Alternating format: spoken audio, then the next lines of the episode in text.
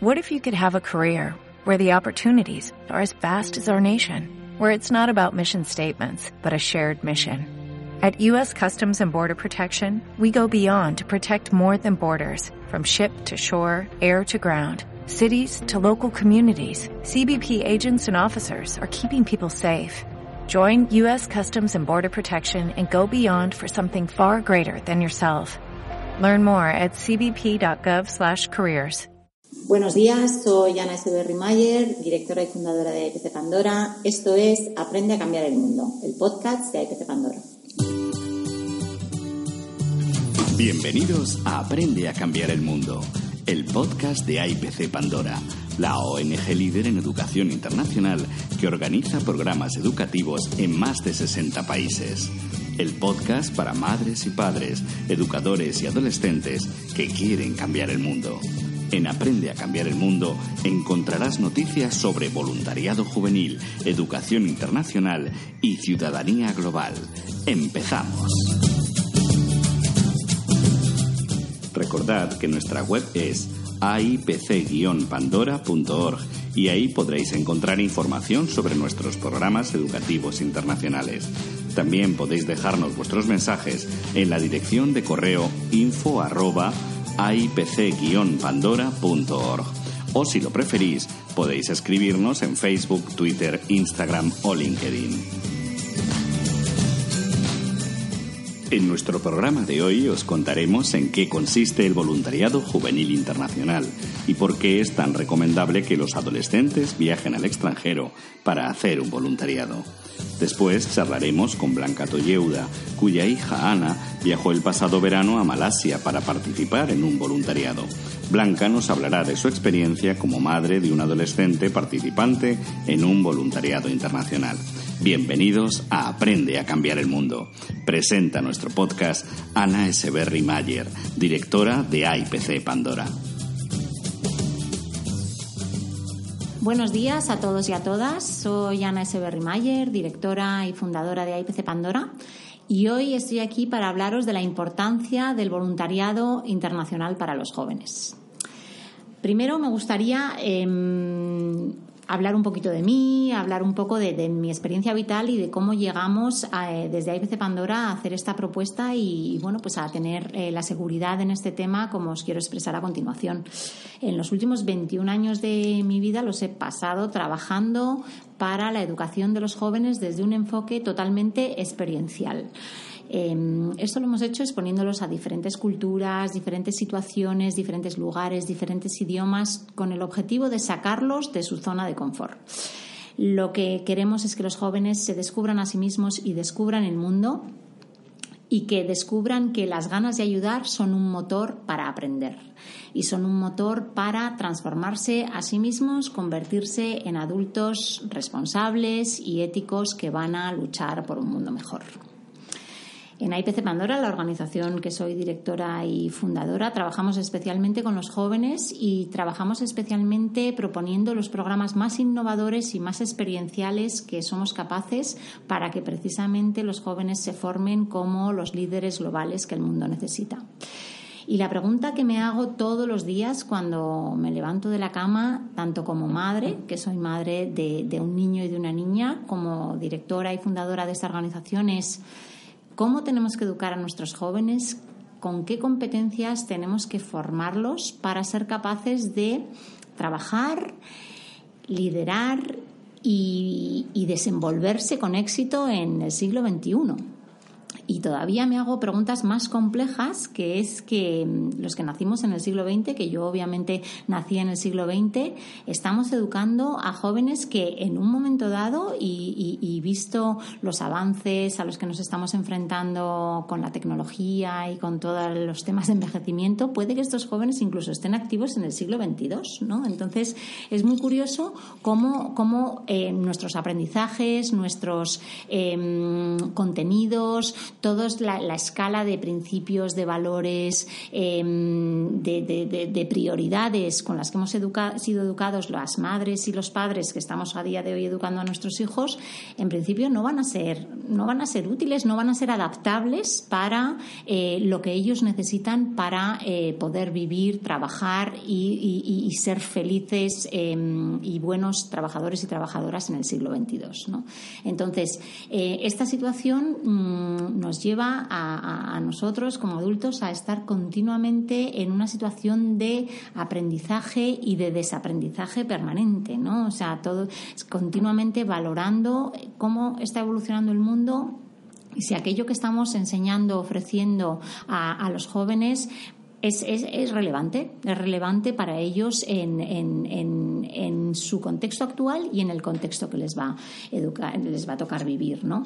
Entonces, bueno, pues em, realmente pensando en la educación formal que reciben nuestros jóvenes en el día a día en sus entornos educativos, pues claro, hay muchos contenidos que, realmente yo aquí ya hablo más como madre que como, que como mm, educadora o como gestora de una organización, pienso que no son relevantes. Creo que no, que realmente no les van a aportar em, o sea, esas memorizaciones que tienen que hacer continuamente, esa acumulación de datos, em, no, no les van a aportar, no lo van a poder usar en un momento dado. ¿no?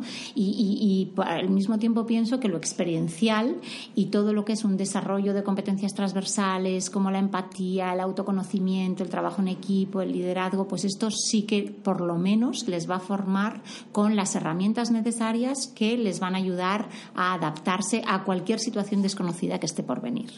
Entonces, em, ahí es donde queremos trabajar, ¿no? Y ahí es donde queremos profundizar y ahí es donde las experiencias internacionales, las experiencias de innovación educativa vienen a contribuir a esta formación de los jóvenes, ¿no? a formarles desde lo experiencial para que desarrollen sus competencias transversales.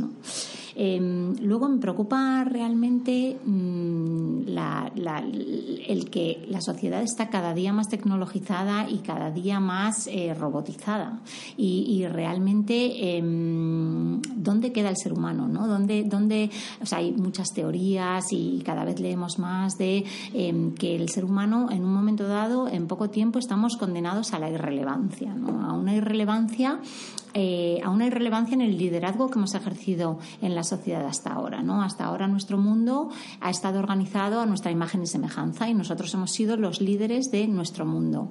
en una sociedad robotizada, y en una sociedad donde la inteligencia artificial va a ser capaz de, llegar mucho más lejos de lo que puede llegar una mente humana a día de hoy, pues, pues realmente em, todas estas máquinas trabajarán a una velocidad muchísimo mayor y en muchas de las tareas, en muchos de los trabajos y de las profesiones serán mucho más eficaces y sobre todo mucho más em, trabajarán con mayor éxito ¿no? y conseguirán unos resultados mucho mejores. Entonces ahí em, realmente las personas tenemos que defender nuestra relevancia, ¿no? O sea, que, ¿cómo vamos a diferenciarnos, cómo vamos a situarnos, cómo vamos a, poder vivir y trabajar en una sociedad en la que muchos de los trabajos los hacen las máquinas muchísimo mejor que nosotros, ¿no? Entonces, este es el contexto en el que van a vivir nuestros hijos y nuestras hijas y aquí es donde realmente eh, queremos profundizar. Y a la pregunta de qué es lo que nos diferencia de los robots, pues eh, la única respuesta que encuentro posible a día de hoy es en los valores, ¿no? En los valores que al mismo tiempo son un resultado de las competencias que desarrollamos y que aplicamos en el día a día de nuestra vida. Aquí es donde realmente podemos ser diferenciales y, y podemos aportar un gran valor, ¿no? En este mismo sentido, podemos hacer una reflexión sobre eh, cuáles son las profesiones o cuál es el futuro del trabajo que puede esperar a nuestros hijos. ¿no? Obviamente, todos aquellos trabajos que están tecnologizados, todos aquellos trabajos que, tienen mucho que ver con los datos o con, la, o con la ciencia, pues vamos a tener más dificultad en ser muy competitivos, ¿no? porque son fácilmente tecnologizables y son fácilmente em, amparables por, por la tecnología pero todos aquellos eh, trabajos que tienen que ver con los cuidados, que tienen que ver con la educación, que tienen que ver con las relaciones personales, esos trabajos se van a poner tremendamente en valor, ¿no? Y esos trabajos son los que realmente van a requerir eh, que las personas trabajemos profundamente sobre nosotros mismos y nosotras mismas y que seamos capaces de llegar mucho más lejos de lo que estamos llegando ahora, a nivel de relaciones humanas, a nivel de cuidados, a nivel de comprensión de procesos, a nivel de, de, mejorar todo lo que tiene que ver con la interrelación de, las personas. Y de esa manera es donde vamos a poder aportar valor. ¿no? Entonces, em, es verdad que seguramente los últimos 10 años los hemos pasado intentando ser robots de segunda, que esto es una frase que últimamente estoy repitiendo bastante, ¿no? pero Em, mucho más que humanos de primera. ¿no? Y entonces creo que el gran reto a día de hoy es que, seamos humanos de primera. Y esos humanos de primera son personas fieles a lo que creen y son personas que se esfuerzan por cada día intentar llegar más, lejos en su escala de valores, sus principios y su escala de relaciones. Entonces, bueno, esto en cuanto a qué es lo que tenemos que enseñar a nuestros hijos, ¿no? Pero, pero claro, todo esto es muy bonito así en abstracto, pero luego lo tenemos que bajar a los contenidos ¿no? y, a las, y a las competencias. Y aquí hay un ejercicio que me gusta bastante, que es el ejercicio de las seis Cs. ¿no? Las seis Cs que nos llevan a, a o sea, las seis Cs están compuestas por unas tres primeras, que son el pensamiento crítico, la creatividad y la comunicación, que nos llevan a conseguir las tres segundas, ¿no? que es el conectar, el competir y el colaborar en un mundo globalizado y altamente tecnologizado, como, como estábamos hablando. ¿no? Y entonces este ejercicio de las seis Cs lo que nos lleva es a conectar profundamente con, con nosotros mismos, con nuestra visión del mundo y con nuestras capacidades, ¿no? para para efectivamente volvernos relevantes tanto desde un punto de vista económico como social.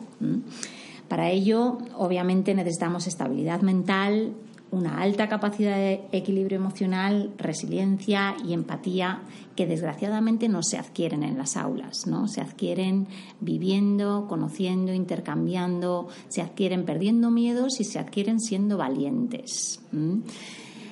Hay un concepto también que transmito a los jóvenes bastante a menudo, que es em, la acumulación material está directamente relacionada con, em, con el desarrollo de los miedos. Cuanto más fijamos nuestra vida en lo material, en la adquisición, más miedo tenemos a perder todo aquello que estamos consiguiendo y más libertad perdemos con respecto a poder abrirnos a nuevas experiencias. Con esto no estoy haciendo apología de desechar lo material, pero sí estoy haciendo apología de intentar viajar lo más libres de equipaje posibles para tener eh, la capacidad, el tiempo y la puerta abierta a todas las experiencias que nos puedan llevar a aprender y a construir eh, desde la persona y no desde la materia, desde lo material. ¿no? Entonces, em, os puedo hablar un poco de eh, también, pues, qué es lo que hacemos en IPC Pandora, ¿no? O sea, realmente mm, trabajamos desde hace 17 años generando estas experiencias, experiencias internacionales, experiencias em, educativas y experiencias basadas en exponer a los jóvenes a diferentes realidades y culturas. ¿Y por qué? Porque una experiencia internacional realmente les muestra tantas cosas que no pueden aprender dentro de las aulas, que vuelven totalmente transformados y es como si hubiesen hecho 10 másters y dos carreras en, un verano.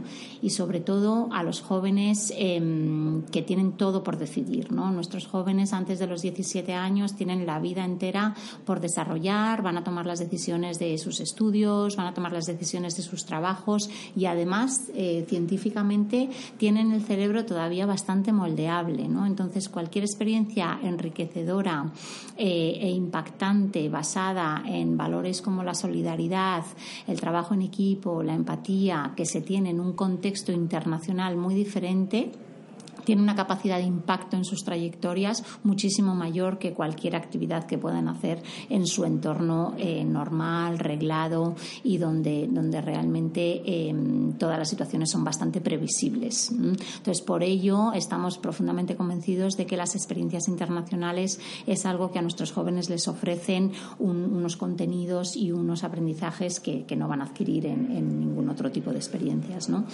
Em, así trabajamos al año con más de 800 jóvenes. Es verdad que es muy curioso que el, el 63% este año son mujeres, ¿no? O sea, mm, parece que el mundo de los cuidados, el mundo de la educación, el mundo de, las relaciones interpersonales, de, las relaciones interculturales es un mundo feminizado, ¿no? Entonces esto es interesante, no hay juicio de valor al respecto, pero sigue siendo un dato interesante que, bueno, que, luego podemos enlazar con otros tantos, ¿no? Em, todos estos jóvenes este año por ejemplo, han desarrollado más de 16.000 actividades de voluntariado, ha habido más de 26.000 beneficiarios de las actividades. ¿Y con esto qué queremos decir? ¿Que nuestros jóvenes cambian el mundo? No, nuestros jóvenes no cambian el mundo. Las cosas como son y tenemos que ser honestos a este nivel. Nuestros jóvenes viajan para aprender, nuestros jóvenes viajan para aprender a cambiar el mundo. Entonces, las actividades de voluntariado son una gran oportunidad, son un gran, una gran herramienta para exponerles a situaciones completamente diferentes en las cuales ellos tienen que dar lo mejor de sí mismos, en las cuales ellos se dan cuenta de muchos valores y de muchas y desarrollan muchas competencias que tenían latentes o que no han tenido la oportunidad de, de expresar hasta este momento, que les van a enseñar y les van a hacer decidir si efectivamente quieren dedicar su vida a cambiar el mundo, ¿no?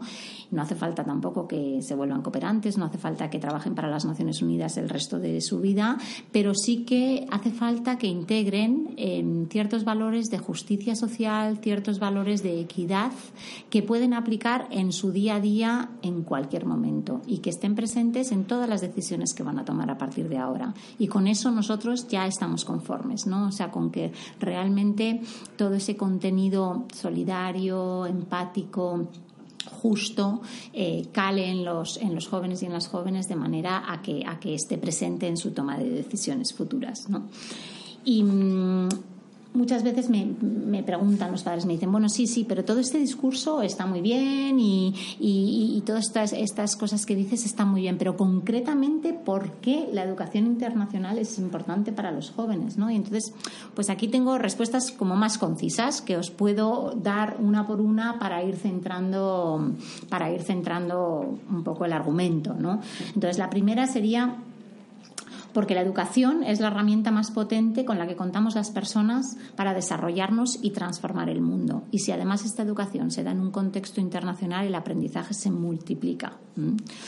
Porque los jóvenes se enfrentan a un mundo muy complejo, como hemos hablado, dominado por tecnología y automatización que solo podrán liderar gracias a sus competencias transversales. Y de nuevo, estas competencias transversales se aprenden de una manera exponencial a través de las experiencias internacionales porque aprendemos mediante la experiencia, la vivencia en primera persona se integra en nuestra visión y en nuestro comportamiento de una manera mucho más real que em, si aprendemos a través de la memoria o si aprendemos a través de la escucha. ¿no? O sea, la experiencia y la experimentación es lo que realmente nos hace aprender aquello que estamos eh, vivenciando. ¿no?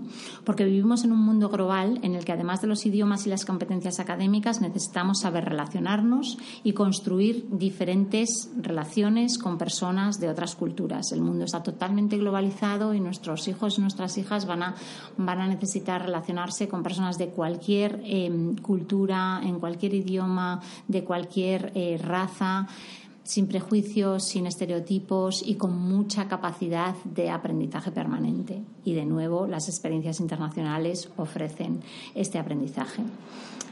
Y porque los jóvenes que viajan y conocen otras culturas, otras razas y otras religiones establecen lazos con sus habitantes que les darán sentido el resto de su vida, que establecerán una convivencia, que trabajarán por, por establecer la convivencia y la paz mundial y esto les acompañará en toda su vida adulta. ¿no? Entonces, pues todas estas razones son las que eh, nos vienen a, a decir, eh, nos vienen a, justificar por qué la educación internacional para los jóvenes. Estos aprendizajes y todas estas experiencias tenemos programas eh, muy relevantes para los jóvenes como Verano Internacional Solidario, que es eh, nuestro programa estrella para mm, jóvenes de 13 a 18 años, en los cuales viajan en grupo a países normalmente del sur, a comunidades locales eh, lo más remotas que podemos, siempre manteniendo niveles de seguridad adecuado, acompañados por coordinadores, educadores con alta experiencia en liderar este tipo de grupos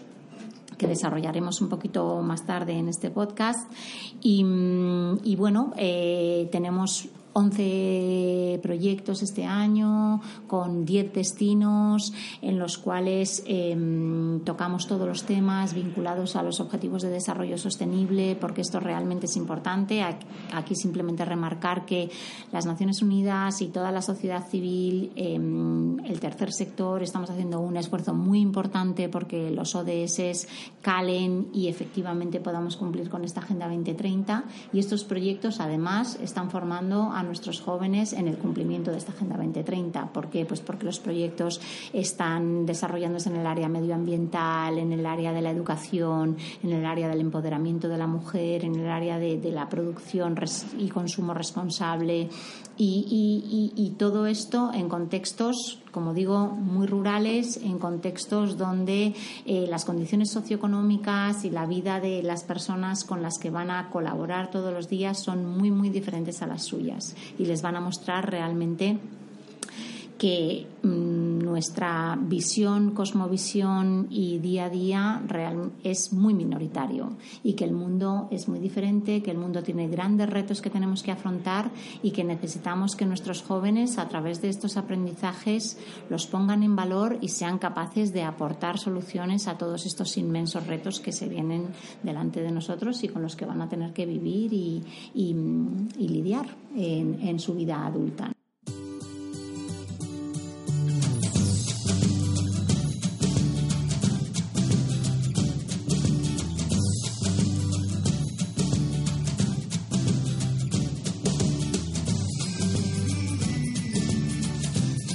Muy bien, pues estamos en el momento en el que saludamos y acogemos a Blanca Tulleuda, que es madre de Ana Canalejas. ¿Y quién es Ana Canalejas? Pues una participante de Verano Internacional y Solidario que estuvo en Malasia con los programas nuestros. Y, bueno, después, desde la experiencia de Ana, con, con Blanca hemos cogido muy buena relación y hemos seguido en contacto. Pues sí, nos hemos visto bastantes veces, la verdad. Nos hemos visto bastantes veces, hemos podido analizar, comentar mucho lo que hace Ana, luego además hemos, hemos encontrado puntos de conexión. Y Blanca, yo quería hacerte algunas preguntas que seguramente son preguntas que tienen muchas madres y muchos padres cuando, cuando escuchan hablar de nuestros programas. Pues sí. Entonces, mira, vamos a ver, cuéntanos, cuéntanos como madre de Ana, ¿cómo crees que la experiencia vivida en Malasia y el proyecto realizado ha impactado en su aprendizaje, en, sí, en lo que ella ha aprendido? Cuéntanos. Pues ha impactado un montón, porque evidentemente sigue siendo mi hija, pero era Ana es una persona pues, que siempre ha sido muy responsable, muy estudiosa, académicamente muy brillante, pero siempre le interesaron mucho las ciencias y sobre todo los números, la física, la química, las matemáticas. Y, de hecho, pues estaba con la matraca de que quería ir a entrar a Estados Unidos o Inglaterra, una de las grandes universidades, y yo ya me veía que iba a desaparecer casi de nuestro entorno por muchos años y además que se iba a meter en una cosa muy científica, ¿no? En un despacho, que decía yo, no un laboratorio. Y, y, apareció un día con la idea de hacer el programa de voluntariado, cosa que me sorprendió. Siempre ha estado vinculada en querer hacer cosas con otros alumnos y con la escuela, pero esto era como ciencia ficción, ¿no? O sea, mamá, me quiero ir al fin del mundo con una gente que te voy a contar quién soy, pero no sabes quién son. Y, volvió transformadísima. porque en varios sentidos. O sea, lo, primero es que siendo adolescente y además tiene un carácter en el que empatizar muchas veces se le hacía difícil, ahora es mucho más capaz de, de entender pues las emociones o las sensaciones de las cercanas de la familia, o sea, sus hermanos. Ana es la mayor de cinco hermanos. Ajá. Y entonces ahora tiene más paciencia, es más capaz de ponerse en, la- en los zapatos del otro y cosas muy sencillas, ¿no? Del día a día, pero que esto antes íbamos un poco, Ajá. un poco cortos. Y después la, la otra parte de, de- de tener una visión del, del mundo muy diferente, muy diferente. Ana había tenido la suerte de, de haber estado en Inglaterra o en Francia, en Portugal, o sea, había viajado para su edad, pero claro, eso, irse a otro continente, a otra cultura, probablemente visitar un país en una situación que, que no vas a ver museos y a pasarlo bien, sino que vas a convivir con gente que tiene dificultades. Y volvió sabiendo que el mundo no es Pozuelo de Halcón. Amplió su claro. cosmovisión enormemente, Enormemente. y se dio cuenta de que... Y inmediatamente ya me dijo, eso fue en el verano de- del final de primero bachillerato, Ajá. que es el año en el que los niños empiezan a plantearse qué carrera van a hacer o se van a estudiar esto o lo otro, y ya volvió diciendo que, que no iba a estudiar ciencias, o, o que no iba a estudiar ciencias puras, que, no, que, que había visto clarísimo que necesitaba, o sea, que quería dedicar su vida a, a algún propósito que tuviera un impacto en las personas. Y, eso fue como, ¿qué le ha pasado a esta chica este verano? ¿no? positivo, claro. ¿no? Sí, ti, sí. Claro, claro. Sí. Y, y entonces ha estudiado... Pues ha decidido estudiar medicina, fíjate, en mi familia hay médicos, pero es- decidió estudiar medicina porque ella misma ha pensado que, como es una carrera larga de seis años y tiene muchas especialidades, y ella ya, es, es que continuamente lo dice, que, que, que quiere que quiere hacer cosas que, que ayuden a, a que el mundo sea mejor. Y, y a lo mejor será en un barrio de aquí de Madrid, en un centro de atención a gente que lo necesite, no lo sé, con los de Cáritas, no tengo ni idea, o a lo mejor será yéndose al extranjero. Pero tiene clarísimo eso y que quiere complementar con cosas, bueno, con, con lo que les preocupa mucho a los jóvenes de hoy. Y que eso le da un recorrido y un, y un abanico suficiente como para en ese tiempo decidir. Cosa que también antes comentábamos, ¿no? Que el programa yo creo que le ha ayudado a flexibilizar, o sea, no tener tanta ansiedad por, de- por decidir rápido o por cumplir o por hacer las cosas de una forma que a priori a lo mejor la familia, la sociedad o el entorno le empuja, sino a darse un tiempo de, de explorar en qué cosas soy bueno o dónde puedo ser útil.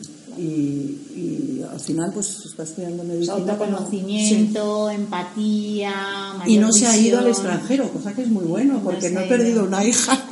Claro, claro, claro, claro. Muy bien, muy bien. O sea, realmente escuchándote esto es justo lo que nosotros esperamos de los programas, ¿no? O sea, que realmente los jóvenes se den cuenta que, que dentro de su itinerario educativo quieran ser algo bueno, algo interesante y algo, y algo, pero sobre todo algo útil para la sociedad, Sí. algo útil para los demás y algo con capacidad de impacto en el mundo.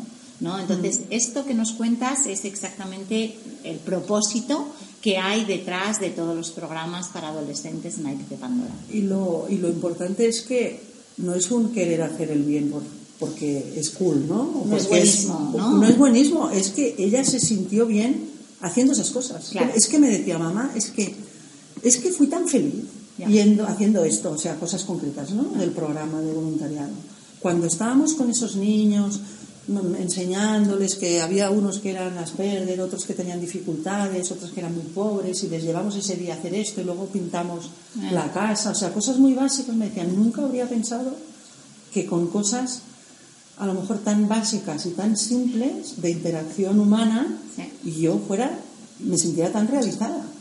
Es que en este mundo, en la carrera por la excelencia académica, material, hemos perdido la capacidad de, de disfrutar, de hacer cosas para los demás. ¿no? Sí, hemos, perdido sí. la capacidad de convivencia y la capacidad de disfrutar de, bueno, pues eso, de desarrollar las interacciones. ¿no? Sí, sí, sí.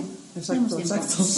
Entonces, bueno, pues fenomenal, Blanca. Lo único que a lo mejor te pregunto por si puedes apuntar, porque seguro que hay muchas madres y padres eh, escuchándonos que, o que van a escuchar este, este podcast y que, y que tendrán miedo, ¿no? Y dirán, pero esto es seguro, pero esta organización, ¿cómo lo hace, no? Y, y cómo nos aseguran que realmente no hay riesgo alguno para nuestros hijos participando en estos programas. Pues mirad, mm, esto no te lo he contado cuando nos tomábamos el café, pero lo añado porque creo que les va a dar visión a los padres. Ajá. Yo, yo a los 22 años cogí un avión sola y me fui dos años y medio, primero seis meses a Siberia y después dos a, Kiev, Ucrania, Ajá, hablando poco ruso.